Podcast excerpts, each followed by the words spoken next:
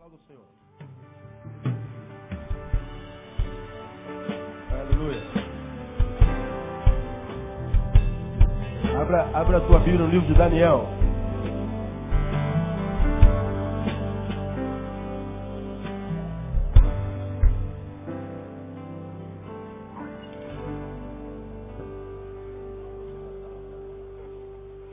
Aleluia. Daniel capítulo 3.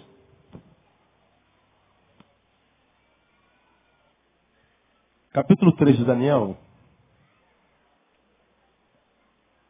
registra aquele episódio que todo cristão conhece bem de cor e salteado, que fala sobre Daniel na fornalha de fogo ardente.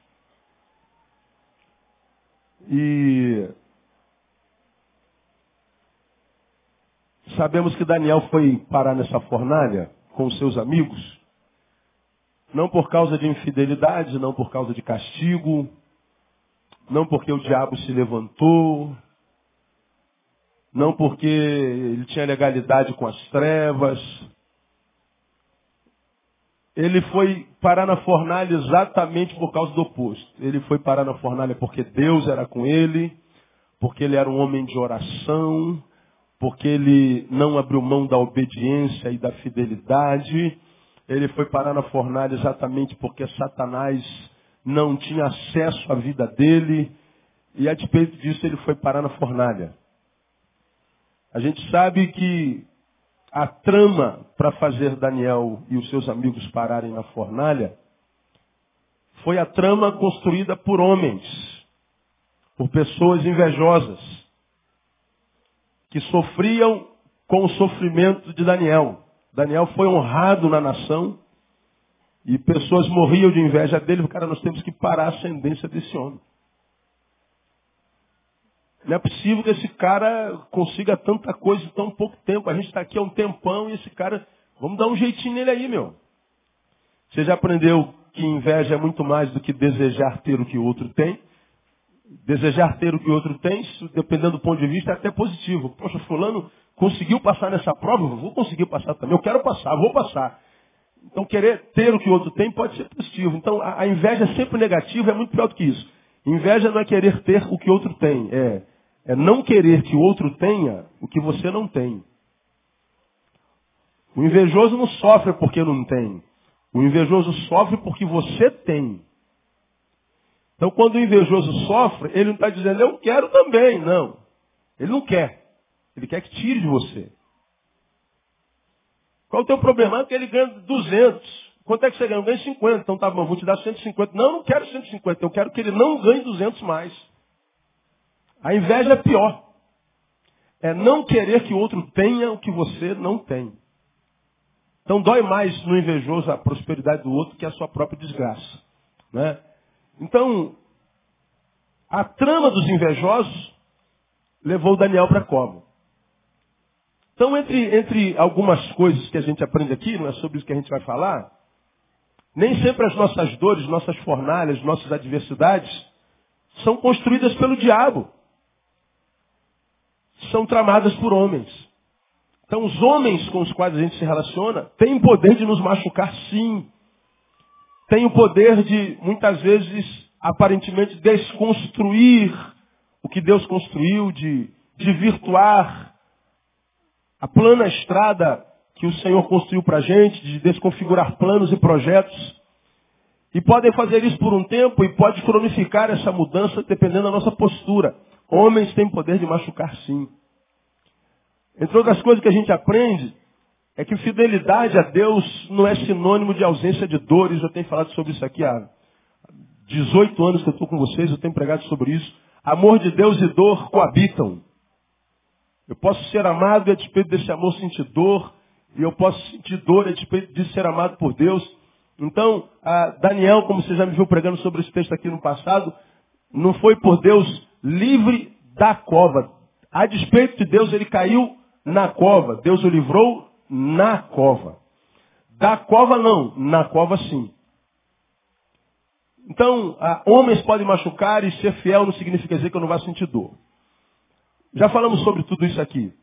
Mas hoje, eu queria tomar para nossa edificação nessa manhã os versículos 17 e 18, que é uma palavra que Daniel dá ao rei, quando conversava com ele a respeito da fornalha para a qual se ia. O rei sofria, porque amava Daniel e sabia que Daniel ia morrer lá. E no versículo 17, nós ouvimos assim, ó, eis que o nosso Deus, a quem nós servimos, pode nos livrar da fornalha de fogo ardente, e ele nos livrará da tua mão, ó rei. Eis que o nosso Deus, a quem nós servimos, pode nos livrar da fornalha de fogo ardente. Pode nos livrar. O nosso Deus pode nos livrar. Quem acredita, quem concorda com Daniel nessa palavra? Diga, eu concordo, pastor. Diga assim, o nosso Deus pode nos livrar. Diga para alguém que está ao seu lado, Deus pode. Você acredita nessa palavra, amém ou não? De qualquer fornalha, amém ou não? Eu também confio nessa palavra. Não tenho a menor dúvida disso. Eu posso estar passando por qualquer fornalha do inferno. Eu sei que Deus pode me livrar. Ainda que eu ande pelo vale da sombra da morte, não temerei mal algum, por quê? Porque tu estás comigo. Ou seja, até de vale Jesus é Senhor, né? de, de fornalha Jesus é Senhor, de cova Jesus é o Senhor. E você se lembra daquela experiência do empresário que disse para o pastor, perdi tudo, pastor, o que, que eu faço? Pelo amor de Deus, cheguei no fundo do poço. Pastor disse para ele, agradeça a Deus porque esse poço tem fundo. E para quem chegou no fundo do poço, só tem um lugar para se olhar. Para onde? Para cima. Então nem sempre o fundo do poço é uma desgraça. É só para restaurar a visão. É, pode ser uma benção. Então Deus pode nos livrar de qualquer fornalha. E no final desse versículo ele diz, e ele nos livrará da tua mão, ó rei. Olha como é que o cara está indo para a fornalha. Um homem de fé caminhando para a fornalha. Agora veja o versículo 18. Mas se não, fica sabendo, ó rei, que não serviremos os teus deuses, nem adoraremos a estátua de ouro que levantaste. Olha que coisa interessante. Deus pode me livrar. Mas se não livrar, ainda assim, rei, eu não vou fazer o que vocês querem, que eu adore um outro Deus, que eu me corrompa, que eu prostitua, que eu me prostitua espiritualmente. Eu não vou deixar de ser quem eu sou para ser quem você quer que eu seja. Eu sou servo do Deus Altíssimo, o Deus que pode me livrar da fornalha. Mas mesmo que ele não me livre da fornalha, eu vou continuar sendo fiel a Deus. O que, que Daniel está dizendo? Deus pode. Mas ele pode não querer livrar-me dessa fornalha hoje. Como quem diria assim, Deus pode tudo, inclusive não fazer nada. Não é isso que ele está dizendo? Eu sei, rei, que já estou sentindo um calorzinho aqui, ó. Ele pode me livrar disso. Mas se não for vontade dele me livrar hoje, ainda assim eu não vou deixar de ser quem eu sou. Para me transformar em alguém que tu queiras que eu seja. Eu vou continuar sendo fiel ao meu Deus. Se ele me livrar, eu vou honrá-lo. Se ele não me livrar, vou continuar honrando. Se ele me livrar, vou adorá-lo. Se ele não me livrar, vou continuar adorando. Se ele me livrar, eu continuarei sendo fiel. Se ele não me livrar, vou morrer fiel. Porque eu sou fruto das obras das suas mãos. Então ele está dizendo, Deus pode. Mas se não for vontade dele para esse tempo, se ele achar que chegou o meu tempo, eu vou continuar sendo fiel. Então, irmãos, essa, essa palavra, ela, ela para mim é impressionante e interessante, porque de um dado Daniel diz ele pode, mas do outro ela diz ele é livre para não fazê-lo. E a questão, como já falei para vocês, é o seguinte: se Deus pode, por que não faria? Se Deus pode fazer uma coisa, pastor, Por que, que ele não faz? Muitas vezes. Deus não poderia ter livrado, ter livrado daquela dor. Deus não poderia ter livrado daquela adversidade. Deus não poderia ter atrasado um pouquinho, Deus não poderia ter acelerado um pouquinho, chegado mais cedo. Deus não podia? Podia. Há alguma coisa que Deus não possa? Não. Tudo é possível para Deus. Ora, se ele não pode, por que não faz? Bom, que resposta eu daria? Porque ele é Deus. E ele faz o que lhe apraz. E quando eu falo sobre isso, eu me lembro do Salmo 135. O salmista diz uma coisa interessante para Deus aqui. Porque eu conheço que o Senhor é grande e que o nosso Senhor está acima de todos os deuses. Tudo o que o Senhor deseja, Ele faz. No céu e na terra, nos mares e em todos os abismos. Ele está acima de todos os deuses e tudo o que o Senhor quiser fazer, Ele faz. No céu, na terra em todos os abismos. E nos mares também. Então, perdão, Deus faz quando quer e Deus não faz quando acha que não tem que fazer. Alguma dúvida sobre isso? Nenhuma. Então, com relação a quem Deus é, não precisa falar mais nada, a gente já é doutor em Deus. Vamos falar sobre o que então nesta manhã? Sobre a postura de Daniel.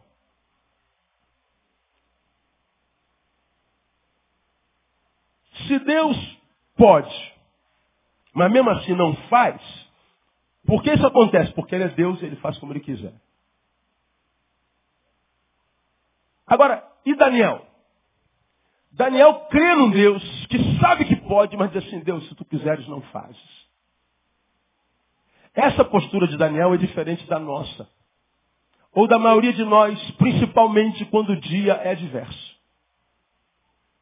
Nós vamos sendo fiel ao Senhor, nós vamos servindo ao Senhor, nós vamos crendo no Senhor, porque o Senhor tem feito, o Senhor tem realizado. O Senhor até então, quiçá, tem podido e tem realizado. Mas quando chega aquele dia que a gente sabe que o Senhor podia ter feito e não fez, disse não.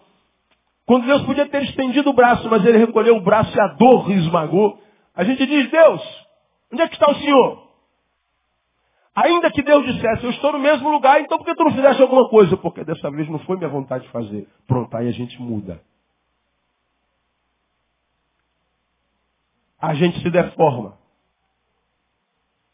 A nossa postura é uma postura diferente nesses tempos.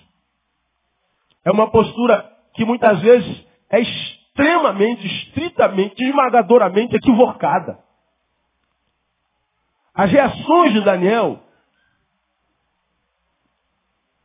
revelam para nós alguns saberes que são muito importantes para quem quer sobreviver nesse tempo que a gente está vivendo, em que em grande escala a gente vê silêncio de Deus. Em que em grande escala a gente vê contrariedade contra Deus.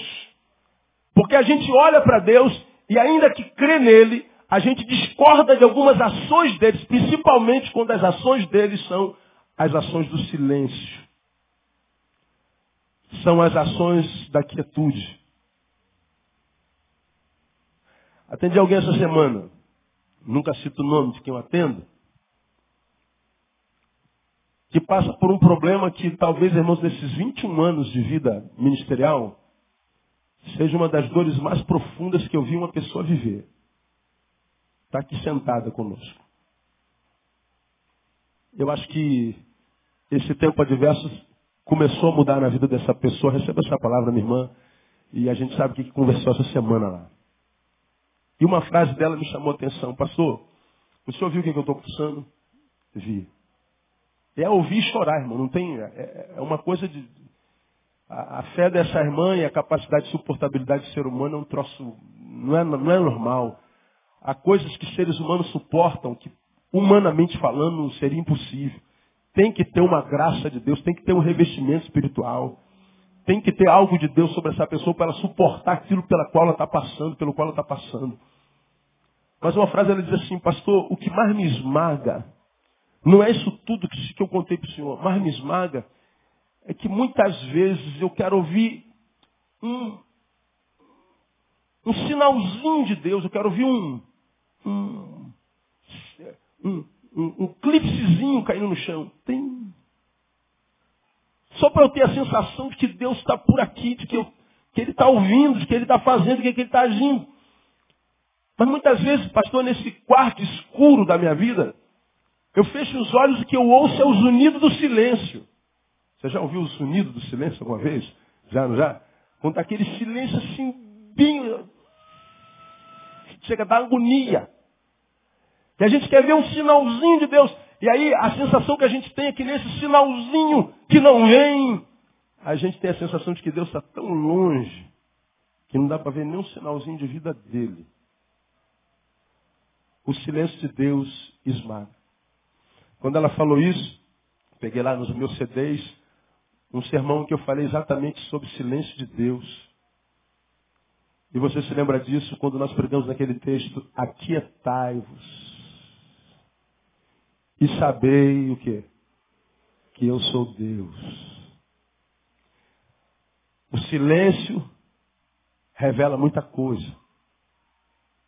Muitas vezes, a gente está, como André falou, tentando ajudar Deus, fazer um monte de coisa para resolver o problema, fazer o problema, corre para cá, corre para lá, pergunta para aquele homem, pega, pega um pistolão aqui, aí vai para um pastor ali, vai põe aqui, sobe naquela, naquela árvore ali, quebra aquele galho ali, aquela correria, e Deus está vendo a gente igual barata tonta, desesperada, quem não espera, se desespera, e a gente está vendo aquela pessoa desesperada, portanto ela perdeu a capacidade de esperar em paz, e Deus está falando assim, filho, aquieta-te.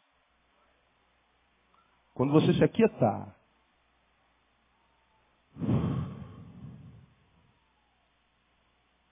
aí você vai saber que eu sou Deus. Eu peguei o CDzinho, deu para ela na semana seguinte, ou no dia seguinte. Ela ligou para mim e falou assim, pastor, eu ouvi o Senhor. Curiosamente eu perguntei, e o que, que Deus falou? Nada.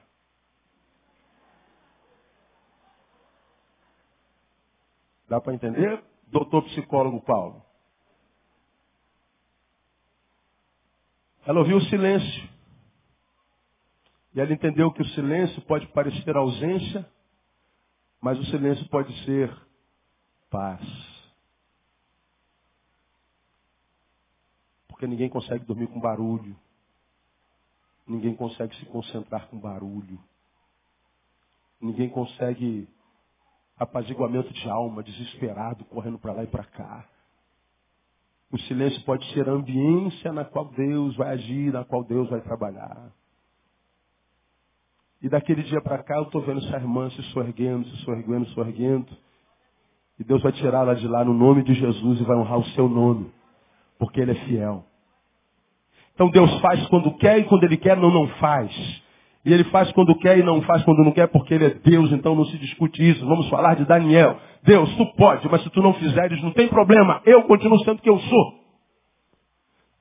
Três coisas que a gente aprende com a atitude de Daniel. Primeiro, a atitude de Daniel é, entre outras coisas, uma atitude que, bota entre parentes, permite a Deus ser Deus.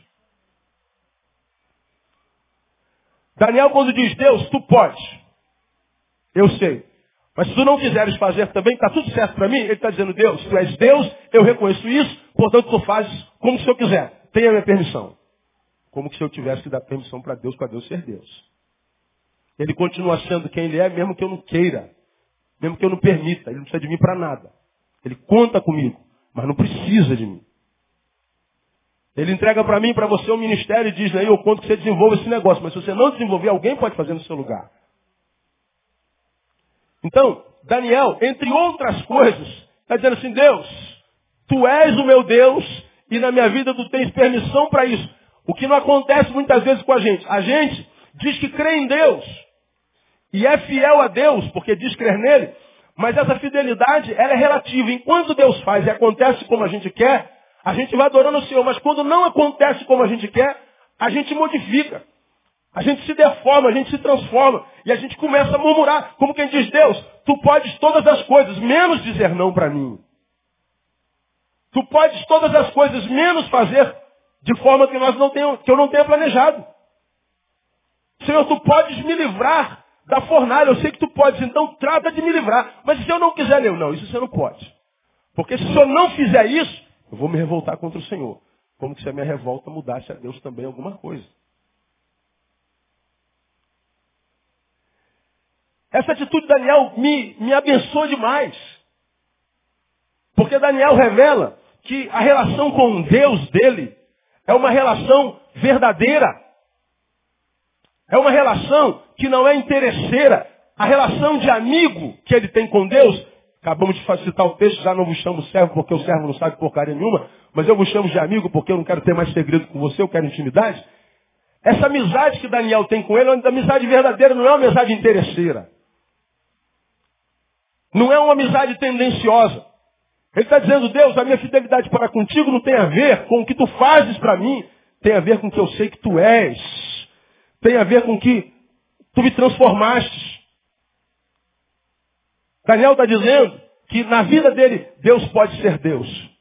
E muitas vezes nós não permitimos que Deus seja Deus na nossa vida, senão um Deus que nos sirva. Senão um Deus que nos diga sim o tempo inteiro. Senão um Deus que nos livre das dores. Como que se ouve, por exemplo, de alguém que há bem pouco tempo atrás, bem pouco tempo, bem pouco tempo agora, disse para mim assim, pastor, eu não entendo.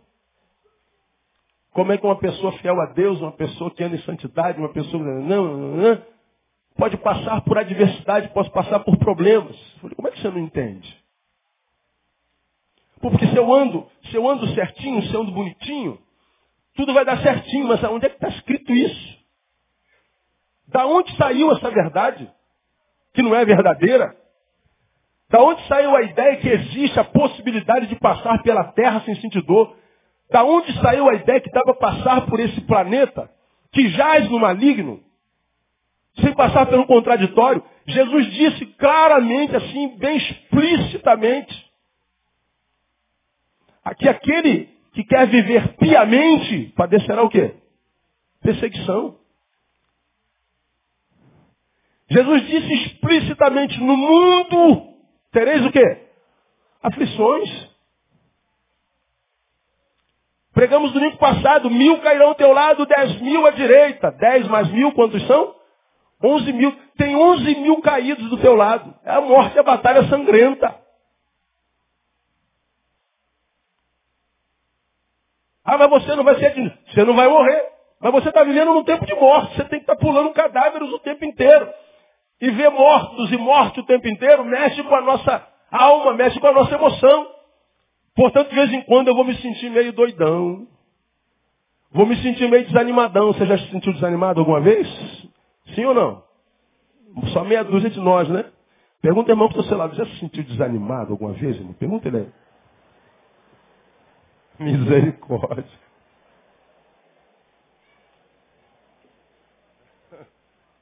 Rapaz, o desânimo é uma companhia fiel, não está sempre. Você acorda, bom, bom dia, pastor. Vai te, vai te catar, desânimo. Vai pro diabo que te carrega. Bom dia, uma ova. Aí tu vai almoçar, ele está sentado no restaurante. Bom apetite, pastor. É, tem digestão, miserável. Está aqui de novo. Aí tu lá está no teu trânsito parado, o desânimo está no carrão do lado. Ô, bom trânsito, senhor, pastor. Aí tu vai dormir, ele deita do teu lado. Dormamos em paz, pastor. Falei, pô, tu não desiste, né, cara? O desânimo está sempre lá. Você fala assim, a ovelha chega, cara, depois de fazer um monte de besteira, cara, besteira. Ele vai fazendo um cocô assim na rua. E Quer que a gente vai limpando o cocôzinho dele a vida inteira, como aquele dono de cachorrinho que vai passear com o cachorrinho, anda com um saquinho no bolso, vai catando. Aí ele vai, é, é, ele vai fazendo o cocôzinho dele na vida. Só que a vida nos prepara algumas de vez em quando, e a gente está crente que está abafando, e a vida nos prepara uma cilada diz assim, né? E o para, quebra tudo, perde tudo, aí tem que voltar e começar tudo de novo, meu Deus. O que, que ele semeou na vida? É isso aí mesmo. Agora ele vai ter que pisar em tudo que semeou. Por quê, pastor? Eu tive que voltar. Porque você semeou isso. Mas eu estava indo tão bem, não. Bem é um diagnóstico muito mais amplo do que a gente imagina. Porque a gente acha que está bem só porque não está sentindo dor. A gente acha que está bem só porque está ganhando dinheiro. A gente acha que está bem porque está tudo bem comigo. Só que eu não sou sozinho no planeta, eu não sou sozinho no universo. A realidade do que a gente chama de bem é muito mais ampla. Eu estou bem não quando tudo está bem comigo, mas quando eu estou bem com o que está à minha volta. Se para estar bem eu preciso machucar, se para estar bem eu preciso abandonar, se para estar bem eu preciso deixar lastros de morte, de podridão. Então eu não estou bem, eu estou sendo enganado por mim mesmo. Logo, logo você saberá isso que você chama de bem se transformará no mal e de repente, por amor, você vai ter que começar tudo de novo. Portanto, como diz o poeta, quando você passar pela estrada da vida, semeia rosas, semeia amizades, semeia sorrisos, semeia solidariedade, porque se a vida te preparar uma cilada, você tiver que voltar, você vai encontrar tudo isso no caminho no nome de Jesus. Agora, nós não sabemos viver nessa, nessa dinâmica. A gente quer que Deus faça tudo que a gente quer que Ele faça. E a gente não percebe que essa fé que a gente diz, Deus, eu creio que não pode curar. Deus, o Senhor é poderoso, o teu nome é Rafá. Tu és um Deus que abre a porta, oh, oh, ninguém fecha, quando tu fecha, ninguém abre. Tu és um Deus que pode fazer muito mais abundantemente. A gente acredita que muitas vezes isso é fé, declarações ufanistas mesmo que sejam em cima da verdade, a gente acredita que isso é fé. Agora, quando não acontece isso que a gente projetou, aí é que a gente revela quem de fato a gente é. E se a gente não aceita a vontade de Deus, quando a vontade de Deus não é a nossa, a gente está dizendo, Deus, minha relação contigo nunca foi na qualidade de Deus, que é o que de fato você é. Eu te tratava como alguém poderoso que estava a meu serviço para fazer o que eu quero. Esse, se sou eu ou você, que se relaciona com Deus assim, certamente se frustrará com ele. Diferente de Daniel. Daniel diz, eu sei que tu pode. Aquela fornalha para o senhor ali, aquilo ali é bobagem. O senhor dá um sopinho, apaga. Quando eu chegar perto, o senhor só sopra, apaga, acabou. Agora, Deus, se tu não estiveres a fim de apagar nada, fica tranquilo. Eu morro queimado, mas morro fiel. Porque a minha relação contigo não depende do que tu fazes a mim, a minha relação contigo depende do que tu és para mim. E eu sei que como tu me guardaste de fornalha até hoje, se não for da tua vontade me guardar da fornalha a partir de hoje, mesmo na fornalha, eu vou continuar sendo fiel no nome de Jesus. Um homem desse não morre queimado jamais, irmão. Ele cai na fornalha, ele mais dois. Lembra da história, lembra? E quando ele cai na fornalha, dois camaradas levavam ele. Está assim, ó, distante da Está lá no texto, leia o texto. Quando eles chegam perto da fornalha, vira cinza. Longe, abriu a fornalha, sete vezes aquecida. Quando chegaram perto, os caras já morreram queimados. Daniel não aconteceu nada. Bom, se eu sou Daniel ou você, eu voltava era na hora, já que os guardas não estão aqui, né? Mas não. Daniel, sem guarda, sabia que ele tinha que ir para a fornalha. O que, que ele fez? Sozinho, ele foi para a fornalha. Entrou na fornalha, naquela sauna, fechou a sauna. Ele mais dois. E o pessoal do lado de fora olhando. Ô cara, quantas, quantas pessoas que nós jogamos lá dentro? Será que eu estou com algum problema de vista? Não foram três? Foram. Conta comigo. Um, dois, três, quatro. Aí o texto diz assim, porque eu os vejo andando, passeando no meio da fornalha. Havia um quarto homem naquela fornalha. E aquele quarto homem, que é o homem de Deus, é o anjo de Deus, é o Deus do anjo, é a ação supranatural de Deus, poderosa de Deus, diz que transformou aquele lugar de vergonha, de dor, de morte, em lugar de, de, de lazer. Agora, por que, que isso acontece com Daniel e muitas vezes não acontece com a gente? Não é porque Deus ame mais a Daniel do que a gente. É porque a nossa postura para com Deus é diferente da de Daniel. A gente, Deus, eu te amo, eu creio no teu poder. Portanto, Pai, por causa do que eu sinto por ti, faça o que eu espero de ti. Não me decepcione, Deus. Aí quando Deus não faz o que a gente quer, Deus nos decepciona e a gente castiga Deus com o nosso silêncio, com o nosso abandono. Eu vou me afastar da igreja. Vou punir Deus com a minha ausência, como se Deus diminuísse com um neiozinho longe daqui. Às vezes a gente tem a sensação de que a gente está pregando aqui, Deus está ali em cima, que bom que Neil é do meu povo, que bom que Neil joga do meu lado. Quem seria eu sem Neil? Meu Deus do céu, esse menino é uma bênção, que garoto bom. Irmãos, eu não sei por que fornalha alguns de vocês estão passando. Eu não sei por que covas alguns de vocês estão habitando. Mas de uma coisa eu sei, o mesmo Deus, que foi Deus dos montes, das transfigurações, das manifestações portentosas, é o mesmo Deus das fornalhas e das covas, e Ele pode mudar a tua história completamente, independente da profundeza da tua cova e da quentura da sua fornalha no nome de Jesus. Diga, irmão, que está do seu lado, depende mais de você do que de Deus.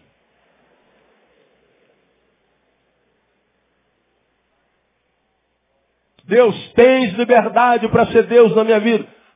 Mas se eu parar aqui, você vai falar assim, pastor, Deus me livre, guarda, guarde não permitir Deus ser Deus, isso não passa na minha cabeça. É, pois é, vamos ver se não. Há algumas outras posturas nossas, que mesmo que inconscientemente nós estamos proibindo Deus de ser Deus. Vou dar algumas para vocês. Por exemplo, vingança. Desejo de vingança. O que, a Bíblia fala sobre vingança? Vamos ler já já. Já preguei sobre vingança aqui alguns anos atrás e eu falei com você que vingança é a transformação da vítima na imagem e semelhança do seu algoz. Isso é definição minha. Pastor, dá para o senhor explicar? Dá. Vingança é a transformação da vítima na imagem e semelhança do seu algoz. Pode explicar? Posso. Pois bem. Por que você quer se vingar dele? Ele te fez um mal. Pastor, eu só fiz bem para esse cara. Eu só ajudei esse cara, pastor. Esse cara foi o cara que eu mais ajudei na minha vida, pastor. Ninguém, todo mundo abandonou. Eu fui lá, dei o apoio e tal, e tal, tal, tal. Agora esse cara vem e faz isso comigo. Alguém aqui já sofreu uma frustração, uma traição, uma depressão dessa alguma vez? Todos nós. Aquele a quem você mais ajudou, em quem você mais investiu, foi e te traiu. Te fez o mal. Essa frustração com ele por causa do mal que ele te fez, você não esperava esse mal, machucou você, feriu você, amargurou você, adoeceu você, de tal forma que isso não vai ficar assim, meu. Isso não vai ficar assim, cara, não é possível. Eu, eu não merecia isso, cara. Não, não, cara, eu não vou deixar isso, não. Aí tá tu, pô, cara, deixa isso pra lá, cara, isso acontece, releva, perdoa, mas não, cara, não dá, eu não, não, não dá. Eu, eu, cara, eu, eu, eu vou me vingar. Aí você vai e faz um mal semelhante ou maior do que aquele que ele fez em você. Ele é o teu algoz. Você é vítima. Você está chorando até agora porque ele te fez mal e você só fez bem. Então vocês são diferentes. Pelo menos no fruto. Agora, quando você faz a ele o mesmo mal que ele te fez, você se transformou na imagem e semelhança dele.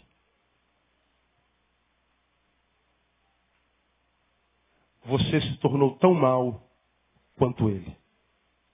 Você não tem direito nem mais de orar, pedindo a Deus para te curar. Porque antes você pedia a Deus para agir com misericórdia. Mas agora nem isso você pode mais, porque você se transformou nele. Portanto, quando a gente lida nesse tempo de trairagem, de frustração, de decepção, pessoas que nos machucam, nós temos que trabalhar para que essa dor não chegue ao coração. Temos que trabalhar para que essa dor não chegue à nossa alma. Tem que trabalhar para que essa vergonha, essa humilhação que você passou e foi pública, que vergonha que você passou, não permita que isso chegue na tua alma. Porque se chegar, te transforma na imagem e semelhança do teu algoz. Você vai se lembrar quando eu preguei sobre isso aqui, a morte daquele menino que foi arrastado por sete quilômetros. Como era o nome dele? João Hélio. Lembra disso? A tia dele disse assim, gente, vamos pegar esses garotos, vamos arrastá-los, como eles fizeram com meu sobrinho. Eu empresto meu carro para isso. Ela falou, vamos fazer com eles o que fizeram com meu sobrinho, ou seja, vamos nos transformar neles. Ora, o que, que a vingança tem a ver, pastor? Com deixar Deus ser Deus ou não? É muito simples. Abra a tua Bíblia em Romanos capítulo 12. Bem rapidinho lá. Romanos, capítulo 12.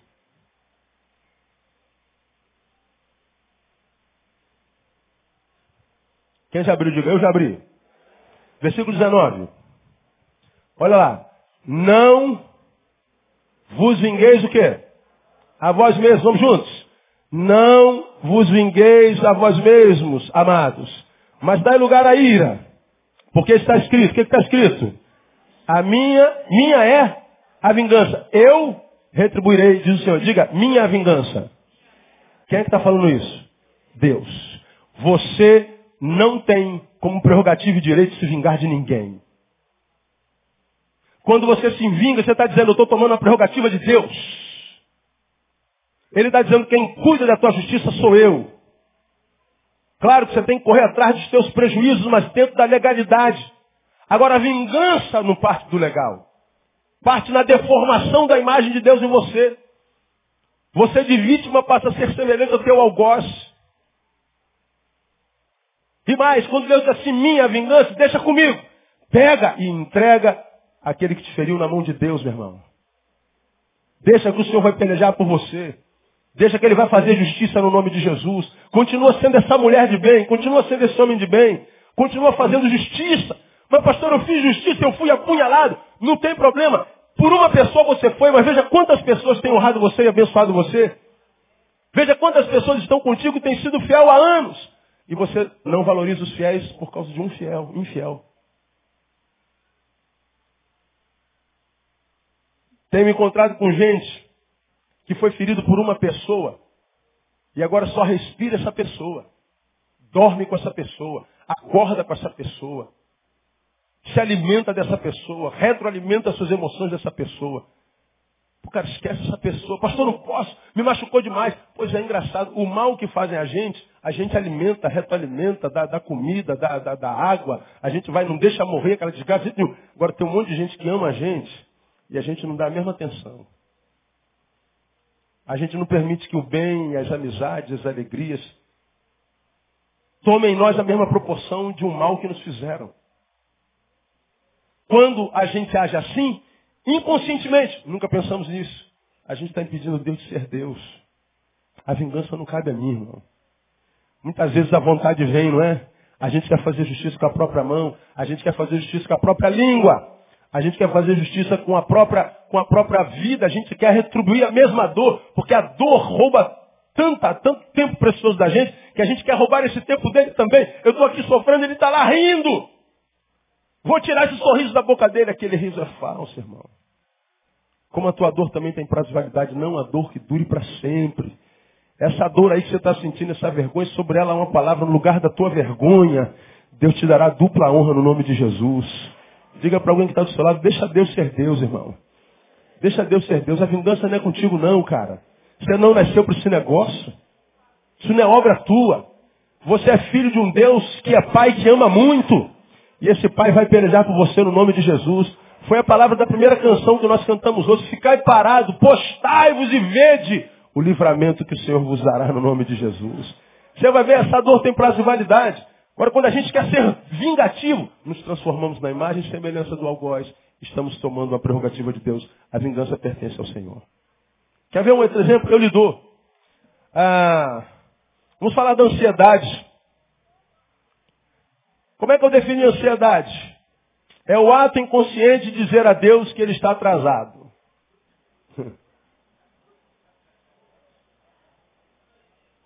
Repita com a minha ansiedade. É o ato inconsciente de dizer a Deus, tu estás atrasado. Mastiga aí com o dente do cérebro, se não é isso aí.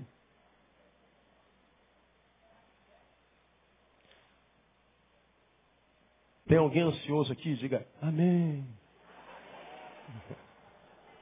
Tem que fazer o curso, né, Paulo? Ansiedade. A gente bota o relógio no pulso de Deus e Deus olha, não perca a hora. E o pior, Deus sempre perde a hora. Deus parece nossas esposas, mané.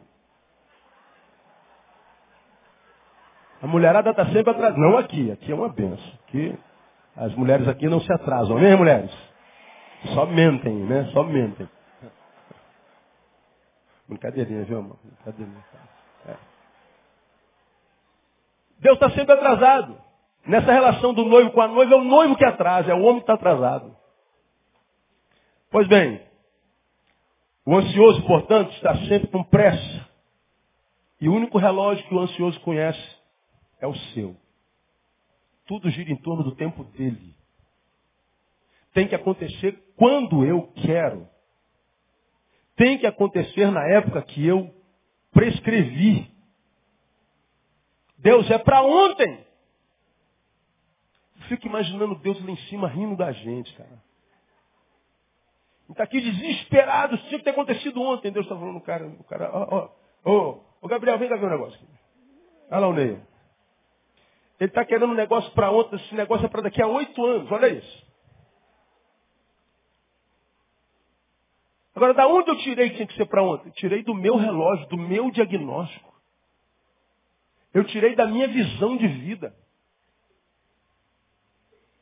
Agora, qual é o problema do ansioso? O ansioso, quando está dominado pelo Cronos, ele esquece tudo mais, ele não considera a razão, ele não considera fé, ele não considera perseverança, ele não considera opinião de outro. Ele está tão envolvido pelo Deus Cronos, ou pelo demônio Cronos, como você quiser chamar, que ele está preso aquilo ali. Tem que acontecer isso aqui, tem que ser assim, tem. Deus está dizendo, não, filho. Não acontece quando você quer. Acontece quando eu quero. Você vai lá em Eclesiastes capítulo 3, precisa abrir lá não. Tudo, não, vamos ler. Vamos ler. Ler a Bíblia é uma bênção, né, irmão? Tudo tem a sua ocasião própria. E há tempo para todo o propósito debaixo do céu. Atente para o todo. Tudo. Olha tem a sua ocasião própria. E há tempo para todo. Propósito debaixo do céu. Ele está dizendo o seguinte, tudo e todos estão debaixo de propósito. Tudo tem um tempozinho determinado. Para nascer, tem que esperar nove meses. Se nasce com outro, é prematuro, vai ter problema, vai ser mais dificultoso. Claro que Deus pode consertar e a vida conserta, mas tem que nascer com nove. Se nascer com 10, já era, não nasce mais. Tudo tem, tudo tem sua ocasião própria. Há um tempo de vida. Aí ele diz, há tempo de nascer, de morrer, tempo de ir, de voltar, tempo de abraçar, deixar de abraçar. Há tempo para tudo. Agora, o ansioso não, não reconhece esse negócio. Só há tempo para fazer o que eu quero que faça. Só há tempo para fazer no tempo que eu quero. Porque a ansiedade me coloca no centro do universo. E no centro do universo eu não tenho noção de quanto a terra gira. Pega uma esfera e bota para girar. E vai para o centro dela. Você fica em pé na boa, só você não ficar parado. Que a roda vai girar. Agora vem para o canto dessa roda. Tu vai ficar igual um doido, não vai conseguir ficar em pé. O que, que acontece com a ansiedade? Me traz para o centro da, da circunferência. Aí eu acho que está tudo girando em torno de mim. Não é só impressão, irmão. Você está ligado um todo. Você mora dentro de uma família, dentro de uma casa. Você tem pai, tem mãe, tem marido, tem esposa. Você comunga numa igreja, você está dentro da sociedade. Então o que acontece com você não diz só você, diz respeito a quem está envolvido na tua história. Quando Deus olha para mim e quer tratar comigo contigo, Ele não olha só para mim, Ele olha o que pode acontecer com a minha geografia ao redor, com as minhas relações ao redor. De repente, a mim faria muito bem, mas pode machucar a todos que estão à minha volta, pode desconstruir minha vida inteira. Então Deus diz assim, ó, diz o um nãozinho para ele, ele não vai entender, mas ele vai entender depois. Porque se eu fizer agora, eu estrago tudo. Diz não para ele. E a gente não consegue lidar com o não de Deus. Você vai lembrar disso aqui, ó, mas só para relembrar a tua história, que se é bom, vale a pena lembrar. Você está vindo muito bem. Você vai lembrar disso aqui, exatamente isso aqui. Você está vindo bem? Só no hop, hop. Um, dois. Está 30 anos de vitória. Aí chega aqui, um buracão na tua frente. Pô, não dá para me passar, está tudo parado. Pô, Deus, e agora? Parei. Aí aqui tu fica um dia, dois dias, uma semana, não, Deus proverá, Jeová girei. Não acontece nada, daqui a pouco você começa a murmurar. De forma de adorador para murmurador. Adorador Deus procura, de murmurador Deus se afasta. Essa paralisação, a gente diz assim, poxa, como é que Deus permitiu? A gente acha que a paralisação ou o contraditório é obra do diabo.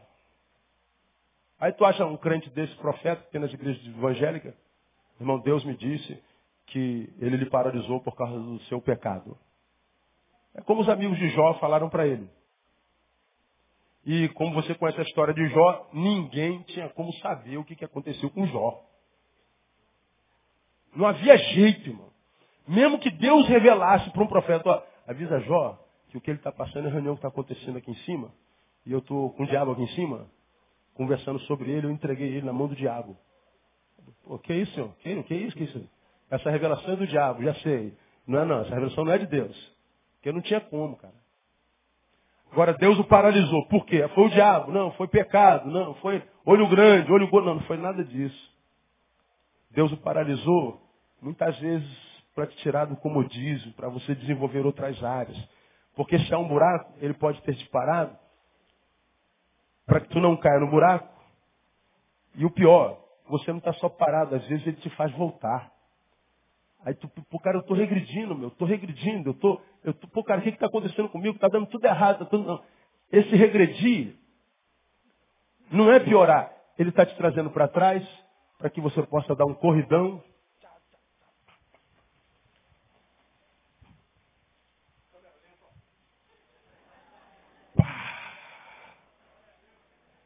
Ele te retroage, não para te punir, mas para que você tome impulso e consiga saltar o abismo e chegar do lado de cá em vitória.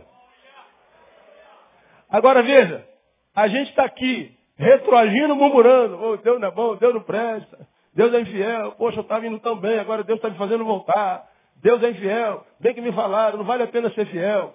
Em vão tem purificado minha alma, ah, Salmo 73. E você está voltando e dizendo, não, seu animal. Eu estou te retroagindo você tomar impulso, que é para você não cair naquele buraco. Como quem diz, há um elástico lá te empurrando para frente, porque a vida se desenvolve para frente. Eu estou te segurando aqui, que daqui a pouco eu vou te largar como um string. É agora, né, eu? Estou voando nas asas da fé. Aleluia.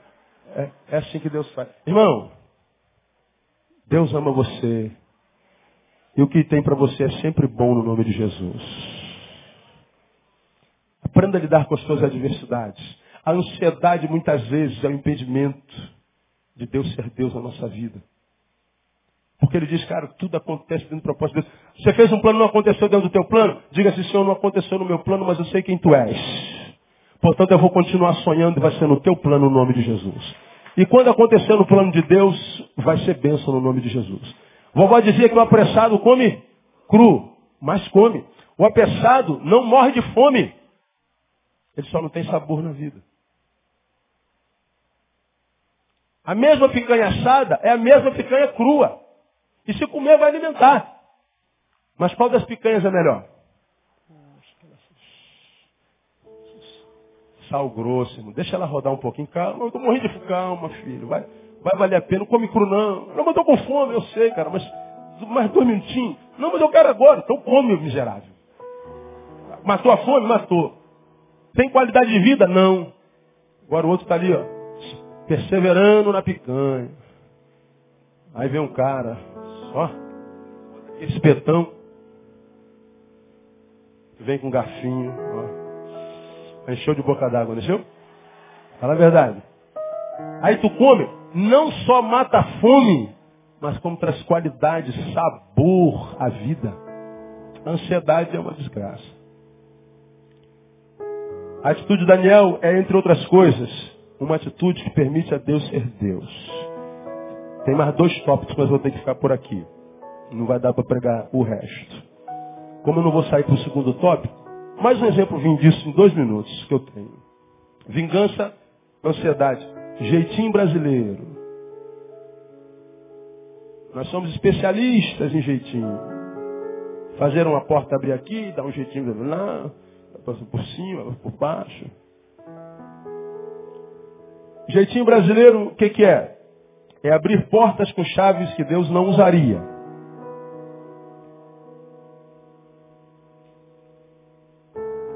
Nós somos especialistas nessa desgraça. Posso ouvir dar um testemunho que a porta se me abriu. Não, a porta aberta não é importante. Qual chave que abriu essa porta? Quem foi que abriu essa porta? Não, isso não importa. Você importa que a porta é aberta. Não, não importa para você. Para Deus importa muito. E quando eu vou no Salmo 23, ele fala que é o nosso pastor e nada nos faltará. Mas também diz, guia-me nas veredas do quê? Da justiça, irmão.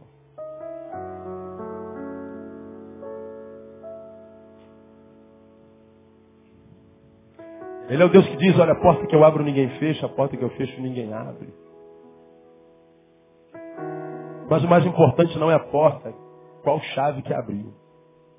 Eu tenho me encontrado, olha, eu poderia dar um milhão de exemplos. Que eu prego no púlpito é consequência do que eu ouço durante as semanas. Eu ouço cada coisa que eu não acredito. E o que me espanta é que alguns ainda vêm compartilhar a vitória.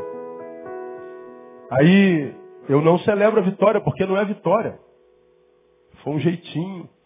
Foi uma porta que foi aberta por uma chave que Deus não abriria. E Deus está dizendo assim, meu filho, olha, o que eu tenho planejado para você está planejado desde a fundação do mundo. Eis que eu sei o plano que eu tenho para vós, planos de bem e não de mal, para vos dar um futuro e uma esperança. Ele está falando isso para a gente o tempo inteiro. A porta que eu abro, ninguém fecha. A porta que eu fecho, ninguém abre. Não adianta. Você vai a Isaías, Isaías assim, agindo eu. Quem impedirá? Filho, olha o que é teu está preparado, esforça-te, eu te ajudarei. Mas a gente não quer mais esforçar. A gente vive na cultura do raspadinha. A gente vive na cultura dos pistolões, dos deputados, dos senadores, dos calhordas que estão lá, se dando bem o tempo inteiro, vive na cultura da, da impunidade, está todo mundo se dando bem, vai me dar bem, mas... Pois é, entra nessa porta como eu tenho dito aqui repetidas vezes, quando você chegar lá, vai descobrir que lá é lugar nenhum. Porque você vai estar no mesmo lugar que eles, mas você não foi guiado pelas veredas da justiça. Quando você diz, pastor, eu vou dar um jeitinho aqui, você está dizendo, esse jeitinho que você está dando não é jeitinho meu, diria o Senhor. Portanto, você está na sua própria sorte. Portanto, você está antecipando-se a Deus. O lugar onde você quer chegar, se Deus colocou no teu coração, você vai chegar mais cedo ou mais tarde. Espera o tempo de Deus. Enquanto não chega o tempo, Deus vai se preparando para isso. Vai estudando, meu irmão. Vai fazendo cursos e mais cursos. Vai se formando, vai fazendo pós-graduação, vai esperando, vai se santificando. Deus prometeu para você, prometeu, a Bíblia diz, aquele que prometeu não, é, não pode mentir, é fiel para cumprir aquilo lá. Agora a gente vai dando o nosso jeitinho, jeitinho. E o nosso jeitinho é dizer, Deus, não dá para esperar pelo Senhor não, porque você está impedindo Deus de ser Deus. Eu poderia dar um monte de exemplo aqui, irmão. A atitude de Daniel, entre outras coisas, é uma atitude que permite a Deus ser Deus. Domingo que vem eu termino esse sermão aqui de manhã. Mais dois tópicos. Interessantes. E Como a fornalha foi um projeto dos mentirosos, dos invejosos, e não de Deus, ainda que se caia na fornalha, a fornalha não tem efeito. Então, não durma com os teus invejosos no coração não, cara. Não durma com os teus algozes, porque você vai perder o sono. Não durma com essa palavra maldita que liberaram contra você. Não durma com medo das artimanhas e das trapaças. Foi Deus que planejou aquilo você, não. Então, mesmo que você caia na cova, Deus está por boca do leão. Mesmo que você caia na fornalha, Ele ameniza o poder do fogo. No lugar da tua vergonha, vai dar dupla honra. O que Deus tem planejado para você, ninguém pode tirar de você, senão você mesmo. Como eu tenho pregado aqui, sonhos não morrem, a não ser por suicídio. O que Deus sonhou para você está sonhado e pronto. Os dons e as promessas de Deus são irrevogáveis. Não tem jeito. Preparou para você, é teu. Vai chegar no nome de Jesus.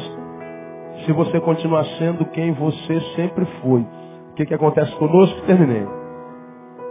Deus prometeu para o Neil fiel, para o Neil verdadeiro, para o Neil apaixonado, para o Neil que desenvolve a vocação. Porque eu quis me vingar, não soube lidar com as minhas trairagens, me transformei na imagem e semelhança do meu algoz. A ansiedade me pegou, me transformei num outdoor que lembra a Deus que Ele está atrasado, perdi a capacidade de esperar em paz, quem não espera se desespera. Então vou dar meu jeitinho, dei meu jeitinho. Portanto, deixei de ser Neil. Me transformei numa outra coisa que as circunstâncias me transformaram. Chegou o dia da minha bênção, e quando Deus vem para me dar a bênção, Ele procura pelo Neil, mas o Neil não existe. Porque eu me transformei nisso aqui e a promessa não foi para isso aqui.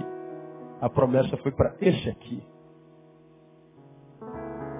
O que, que acontece, pastor? Ou eu me humilho, ou me arrependo para tentar voltar a ser quem eu sempre fui,